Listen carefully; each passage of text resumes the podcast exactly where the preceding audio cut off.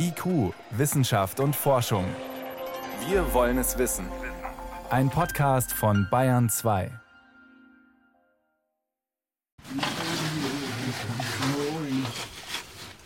Etwa 20 Meter unter der Erde zwängt sich John Serama durch eine leicht abschüssige Erdröhre. Hier unten ist es heiß und dunkel. Nur Johns Taschenlampe gibt etwas Licht. Der 30-jährige Kenianer ist auf dem Weg zu seinem Arbeitsplatz, dem Fels am Ende des Stollens. Mit Hammer und Meißel schlägt er jetzt auf das Gestein ein, achtet auf jedes vielversprechende Schimmern. Noch glänzt da nichts. Das hier ist wertloses Material. Das müssen wir erst abräumen, ehe wir auf goldhaltige Schichten stoßen. Ein Knochenjob. In der Enge kann John mit dem Werkzeug kaum ausholen.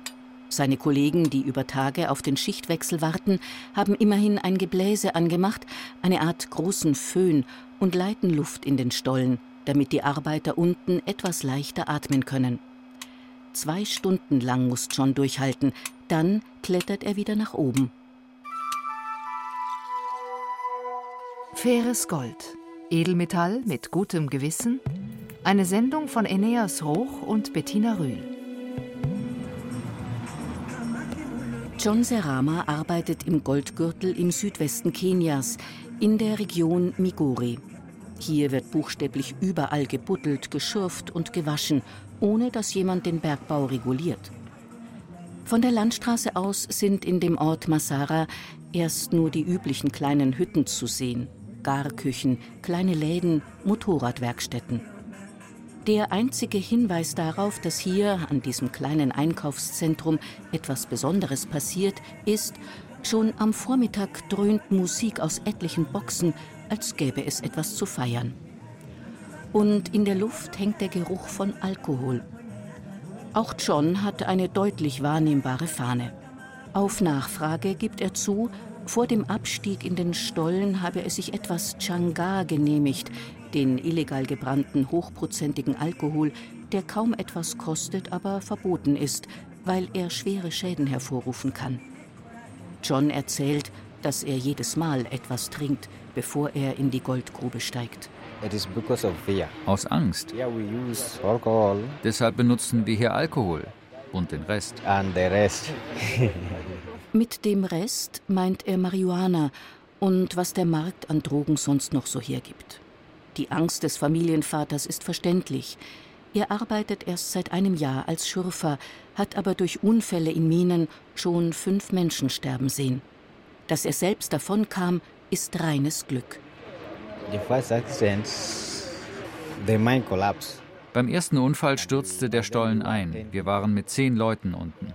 Zwei waren auf der Stelle tot, einer starb auf dem Weg ins Krankenhaus. Bei einem anderen Unfall gab es ein Problem mit der Verkabelung der Wasserpumpe, die wir unter Tage nutzten. Das Wasser wurde elektrisch geladen. Zwei Menschen waren sofort tot.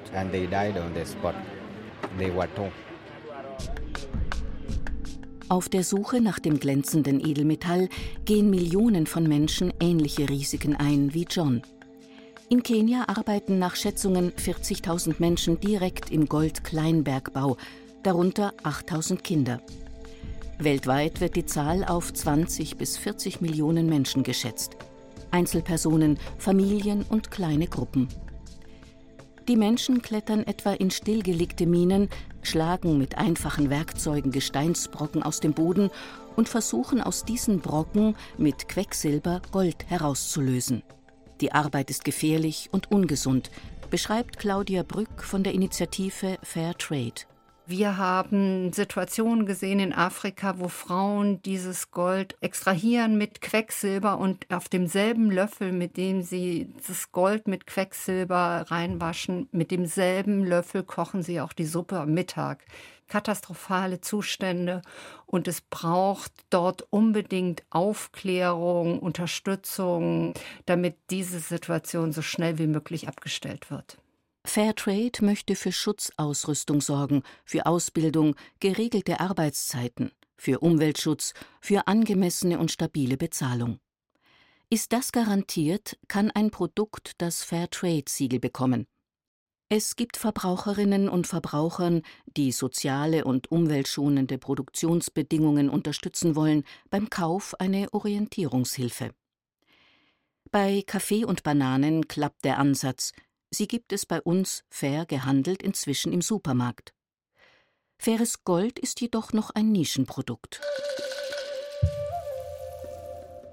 Das erste ist, dass viele Käufer und Käuferinnen sich keine Gedanken machen, wo das Gold herstammt. Das zweite ist, dass man sich ja nicht so oft Gold kauft. Das heißt, der Anlass ist meistens eine Hochzeit, eine Konfirmation, etwas, was einmal im Leben stattfindet. Und dann steht in allererster Linie das Design im Vordergrund. Und der Schritt dahin zu wissen, oh, das ist jetzt ein Naturmaterial, was auch eine kritische Geschichte hat. Und wo finde ich jetzt einen Juwelier, der sowohl ein schönes Schmuckstück anfertigt, als auch diese ganzen nachhaltigen, fairen Bedingungen einhält. Dieser Schritt ist oft recht weit. In der Goldgräberregion Migori in Kenia trinkt fast jeder Schürfer regelmäßig harten Alkohol, um die Angst zu besiegen. Das jedenfalls erzählt der Goldgräber John Serama. Ihm sind die Gefahren also bewusst. Trotzdem steigt er weiterhin an sieben Tagen die Woche hinunter in den engen Stollen. Ich habe keine Alternative. Also muss ich weitermachen. Dabei hat John sogar studiert, Kriminologie und Strafjustiz. Aber nach dem Abschluss fand er keinen Job. In Kenia sei es üblich, dass Bewerberinnen und Bewerber Schmiergeld zahlen, um eine Stelle zu kriegen. Geld, das John nicht hatte. Um überhaupt etwas zu verdienen, arbeitete er als Hilfslehrer an einem Gymnasium für umgerechnet 25 Euro im Monat. Als Goldgräber verdient er im Durchschnitt 250 Euro im Monat. Davon kann er seine Familie so einigermaßen ernähren. Sein Vorarbeiter John Makoyo sagt von sich selbst, dass er meist deutlich mehr verdient und noch besser lebt. 59 Jahre ist er alt, seit vier Jahrzehnten sei er Schürfer. Du kannst wirklich davon leben. Wenn du Glück hast, kannst du dir sogar ein Motorrad kaufen. Denjenigen, denen das Land gehörte, auf denen Gold geschürft wird, geht es sogar richtig gut. Aber für uns, die von den Goldminen angelockt wurden und hierher gezogen sind, reicht unser Einkommen, um unsere Kinder in die Schule zu schicken, genug Essen auf den Tisch zu bringen und Kleidung für die Familie zu kaufen. Er habe 14 Kinder, sagt der Vorarbeiter. Alle hätten etwas gelernt. Die Ältesten gingen auf das Gymnasium oder das College. Von einem solchen Leben können viele andere nur träumen, die wie er in afrikanischen oder lateinamerikanischen Ländern vom Goldkleinbergbau leben müssen, vor allem in Konfliktregionen, wie etwa in vielen Gegenden der Demokratischen Republik Kongo. Dort müssen die Arbeitenden an Minenbetreiber und bewaffnete Milizen hohe Abgaben zahlen, und sie bekommen von den Zwischenhändlern auch nur wenig Geld für ihr Gold. Deshalb verdienen beispielsweise im Kongo viele Menschen im Gold-Kleinbergbau kaum genug zum Überleben. Etliche müssen sich hoch verschulden, um ihre Werkzeuge zu kaufen, ihre Familie zu ernähren und für medizinische Behandlungen bezahlen zu können. Und das, obwohl sie bei der Goldsuche ihr Leben und ihre Gesundheit riskieren. In solchen Regionen kommt hinzu, dass die Zwangsabgaben an die Milizen bewaffnete Konflikte vor Ort verlängern. In Kenia sind die Verhältnisse immerhin etwas besser. Der Staat ist stabil, die Minen werden nicht von Milizen kontrolliert, die Lage der Menschen ist nicht ganz so verzweifelt. Aber auch in Kenia setzen die Goldschürfer ihre Gesundheit aufs Spiel. Pascal Uma Okello sitzt vor einer Metallschüssel. Mit der bloßen Hand rührt er durch schlammiges Wasser. Der Schlamm ist das Gestein aus dem Stollen, mittlerweile von anderen Arbeiterinnen und Arbeitern zu Sand und Staub zermahlen. In den Schlamm gemischt ist Quecksilber. Es bindet das Gold, zieht es also gleichsam aus Sand und Staub zu mehr oder weniger großen Klumpen zusammen. Das Problem daran, Quecksilber ist hochgiftig. Es greift unter anderem die Nerven an. Uh, Ja, davon haben wir gehört. Aber wir machen das so, weil das die überlieferte Methode im traditionellen Bergbau ist. Das Abwasser sammelt Pascal in einem flachen Betonbecken. Er versichert zunächst, er würde es immer wieder benutzen. Schließlich räumt er ein, dass er die quecksilberhaltige Brühe irgendwann doch in die Natur kippt und frisches Wasser benutzt. Die Abwässer sind ein weiteres Problem beim ungeregelten Goldbergbau, denn das Quecksilber verseucht nicht nur die Menschen, sondern auch Wasser, Erde, Luft und Tiere. Über die Atmosphäre gelangt das Nervengift selbst in weit entfernte Regionen, lagert sich in Ozeanen und Flüssen auch in Nordamerika und Europa ab. Über die Nahrungskette gelangt es in Fische, die wiederum die Menschen essen. Wie viele Menschen an dem hochgiftigen Stoff schon gestorben sind oder durch ihn schwer krank wurden, kann niemand sagen. Doch 2006 wurden in mehreren Ländern Goldschürfer untersucht, darunter Kolumbien, Simbabwe und Tansania. Laut den Vereinten Nationen haben sich bei ihnen Quecksilberkonzentrationen gezeigt, die die Grenzwerte der Weltgesundheitsorganisation um das bis zu 50-fache überschritten. Symptome wie verminderte motorische Fähigkeiten, Mattheit und Gewichtsverlust sind nach dem Bericht rund um Goldminen alltäglich. Diese Probleme sind auch in Deutschland bekannt. Probleme beim informellen Goldabbau im Kleinbergbau sind vor allen Dingen schlechte Arbeitssicherheit. Es wird mit Quecksilber verantwortungslos umgegangen, sodass eine große Gesundheitsgefährdung für die Menschen besteht. Es gibt Kinderarbeit und auch Schmuggel- und Konfliktfinanzierung vor Ort. Fabian Stähr ist Wissenschaftler und Politikberater. Wenn wir die Möglichkeit haben, hier in Deutschland da einen gewissen Aufpreis zu zahlen, dann würde vor Ort auch mehr Standards umgesetzt werden. Er hat in der Bundesanstalt für Geowissenschaften und Rohstoffe gearbeitet und hier nach Wegen gesucht, Goldkleinbergbau verantwortungsvoll zu gestalten. Aktuell gibt es zwei große Initiativen, die Gold auszeichnen, das verantwortungsvoll abgebaut wurde. Das heißt, die faires Gold zertifizieren.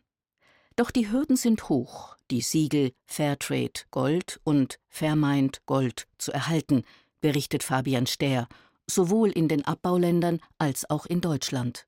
Aktuelle Zertifizierungen haben noch sehr, sehr hohe Standards, die von wenigen Betrieben weltweit erreicht werden können. Bei vielen Betrieben, die vielleicht von drei, vier Leuten umgesetzt werden, da ist es schwer, ein bürokratisches Management aufzubauen, was diese Zertifizierungsinitiativen wie Fairmind Gold und Fairtrade Gold benötigen. Und auf der anderen Seite ist es auch für Unternehmen in Deutschland, die sozusagen ihre gesamte Lieferkette, wenn sie Gold beziehen, nach diesen Regeln zertifizieren müssen, ist auch ein gewisser bürokratischer Aufwand, dass nicht für jeden Juwelier und jeden Schmuckhändler der Aufwand sich lohnt für den geringen unternehmerischen Nutzen, den man hat. Der Weg des Goldes vom Kleinbergbau bis zur Verwendung in einem Produkt ist lang, die Lieferkette komplex. Das Gold wird tief aus der Erde aus Gesteinen herausgeschlagen oder in kleinen Flüssen aus Sand und Kies ausgewaschen. Teilweise verwenden die Schürfer Quecksilber, um es vom restlichen Gestein zu trennen. Die Gold-Quecksilber-Verbindung wird auf 500 Grad Celsius erhitzt, um das Quecksilber verdampfen zu lassen. Das zurückbleibende Gold wird mit Chemikalien wie Salpetersäure behandelt, um es zu reinigen. Danach verkaufen die Kleinbergleute ihr Gold an lokale Händler. Die wiederum verkaufen es an Großhändler und die exportieren das Gold offiziell oder schmuggeln es über die Landesgrenzen. So gelangt das Gold aus dem Kleinbergbau schließlich in Raffinerien, in denen es geschmolzen und für den geplanten Einsatzzweck vorbereitet wird, vom Schmuckring bis hin zur Leiterplatte für Elektrogeräte. Diese vielen verschiedenen Herstellungsschritte und beteiligten Akteure machen das Projekt Faires Gold schwierig. Bei einem fairen Produkt muss entlang der gesamten Herstellung und Lieferkette nachgewiesen werden, woher das Gold stammt und dass es gemäß der vereinbarten Standards abgebaut und weiterverarbeitet wurde. Kann bei so einem Herkunftsnachweis vielleicht ein geochemischer Fingerprint helfen? Je nach Abbauort ist das Gestein, aus dem ein Mineral oder Metall gewonnen wird, verschieden, deshalb enthält es eben je nach Abbauort verschiedene Spurenelemente. Aus diesen kann man manchmal ableiten, woher der Rohstoff stammen könnte. Ein solches Verfahren wird seit 2006 an der Bundesanstalt für Geowissenschaften und Rohstoffe entwickelt, der BGR, für Tantal, Zinn und Wolfram, erklärt Dr. Philipp Schütte von der BGR. Also beispielsweise, wenn Sie eine Lieferkette im Kleinbergbau haben, dann haben Sie eine Dokumentation der Herkunft, vielleicht haben Sie eine Rechnung, auf dieser Rechnung steht, die Rohstoffe kommen von der Mine X, aber Sie sind nicht ganz sicher, ob das stimmt oder ob die Rohstoffe nicht vielleicht doch in einer anderen Mine gefördert wurden. Solange die Rohstoffe noch nicht eingeschmolzen und weiterverarbeitet wurden, kann man chemisch analysieren, welche Spurenelemente sie in welcher Konzentration enthalten.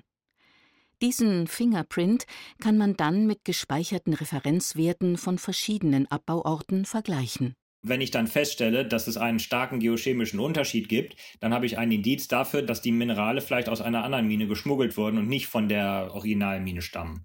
Das klappt für die Minen, für die es Referenzwerte gibt, für die Rohstoffe Zinn, Tantal und Wolfram. Für Gold ist ein solcher geochemischer Fingerprint schwieriger. Die geringen Spurenelemente im Gold lassen sich schwer messen, sagt Philipp Schütte.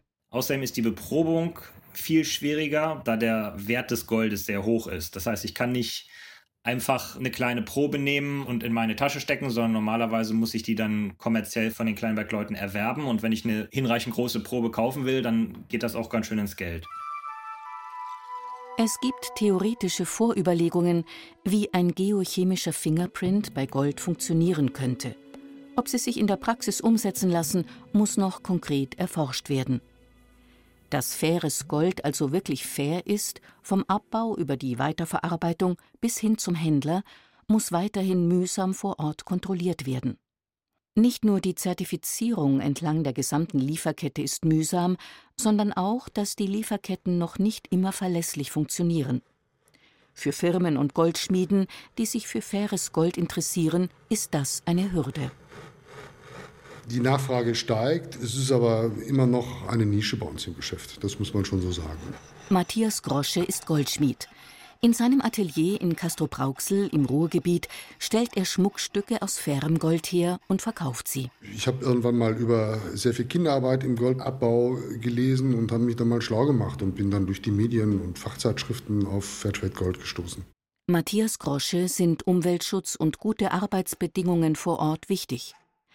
Er hat sich also um eine Fairtrade-Zertifizierung bemüht. Jetzt ist seine Goldschmiede eine von wenigen in Deutschland, in der man faires Gold kaufen kann. Im Einkauf ist es für ihn 30 Prozent teurer als herkömmliches Gold. Und wir haben auch sehr häufig Kunden, die zu uns kommen aufgrund des Fairtrade-Goldes, die sich dann aber schlussendlich doch für recyceltes Gold entscheiden, weil es eben preislich attraktiver ist und weil es von der Umweltverträglichkeit her gar nicht besser geht. Denn recyceltes Gold wurde bereits abgebaut. Es muss nicht aus der Erde geschlagen, chemisch behandelt und um die halbe Welt verschickt werden, sondern nur wieder aufbereitet. Es hat damit einen deutlich besseren Klimafußabdruck als frisch abgebautes Gold. Matthias Grosche wünscht sich, dass viel mehr seiner Kolleginnen und Kollegen auf die Bedingungen im Goldkleinbergbau aufmerksam werden und handeln. Wieso es bisher nur so wenige sind, die faires Gold anbieten? Ich glaube, dass das Bewusstsein vielleicht noch nicht so stark ausgeprägt ist. Dann ist es mit vielen bürokratischen Hürden verbunden. Sie müssen sich zertifizieren lassen und, und, und. Ich denke, das sind wahrscheinlich die Gründe. Wir müssen zertifiziert sein. Ja. Der Goldschmied, der Fairtrade Gold verkauft, muss zertifiziert sein. Sie haben umfangreiche Datenblätter, die Sie ausfüllen müssen. Im Jahr 2017 wurden weltweit rund 3200 Tonnen Gold abgebaut. Schätzungen gehen davon aus, dass davon rund 20 Prozent, ein Fünftel, aus Kleinbergbau stammen.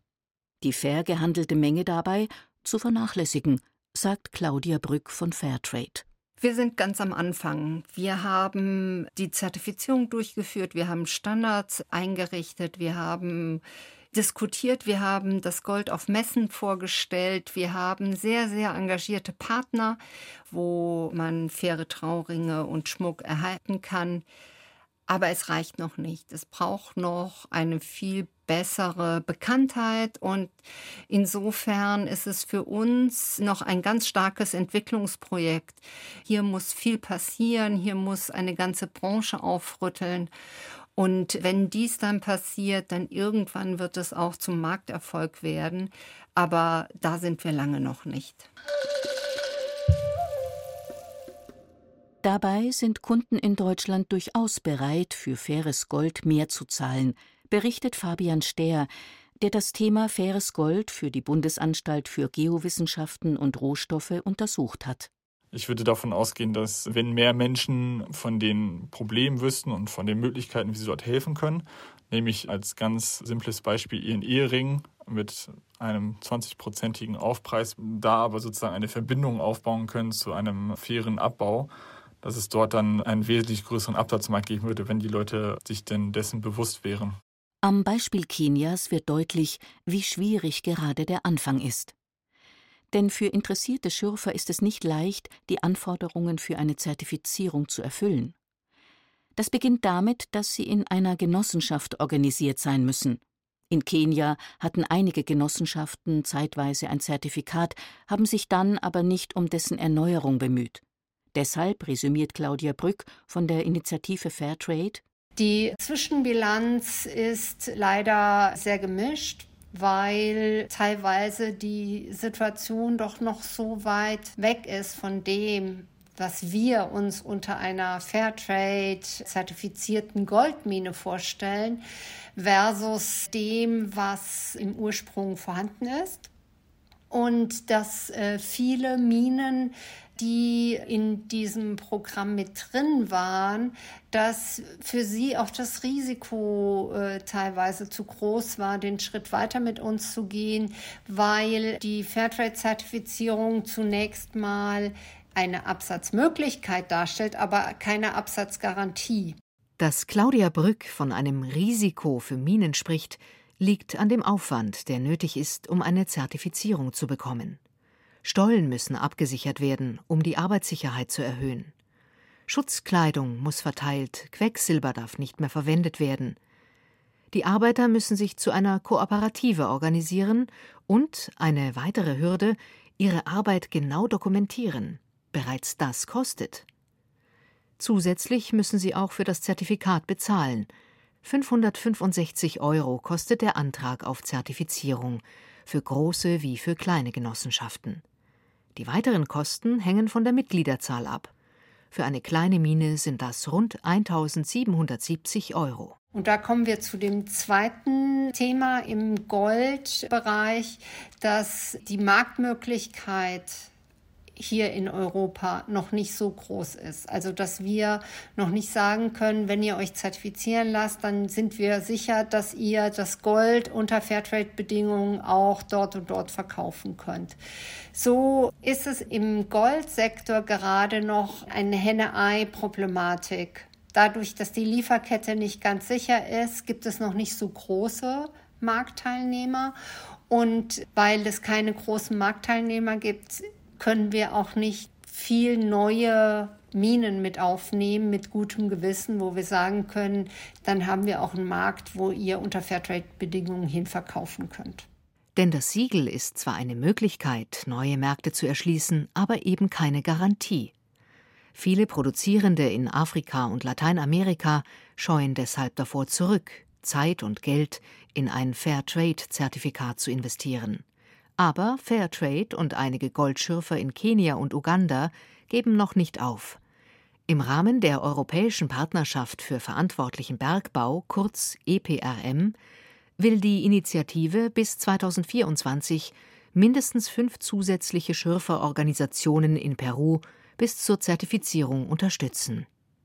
Vielleicht ist der Markt für faires Gold bei uns bis dahin ja so weit gewachsen, dass sich dann für die Menschen in den Abbauländern die Investitionen in Arbeitssicherheit und Umweltschutz lohnen. Sie hörten in IQ Wissenschaft und Forschung Faires Gold, Edelmetall mit gutem Gewissen. Eine Sendung von Bettina Rühl und Eneas Roch. Redaktion Matthias Eggert.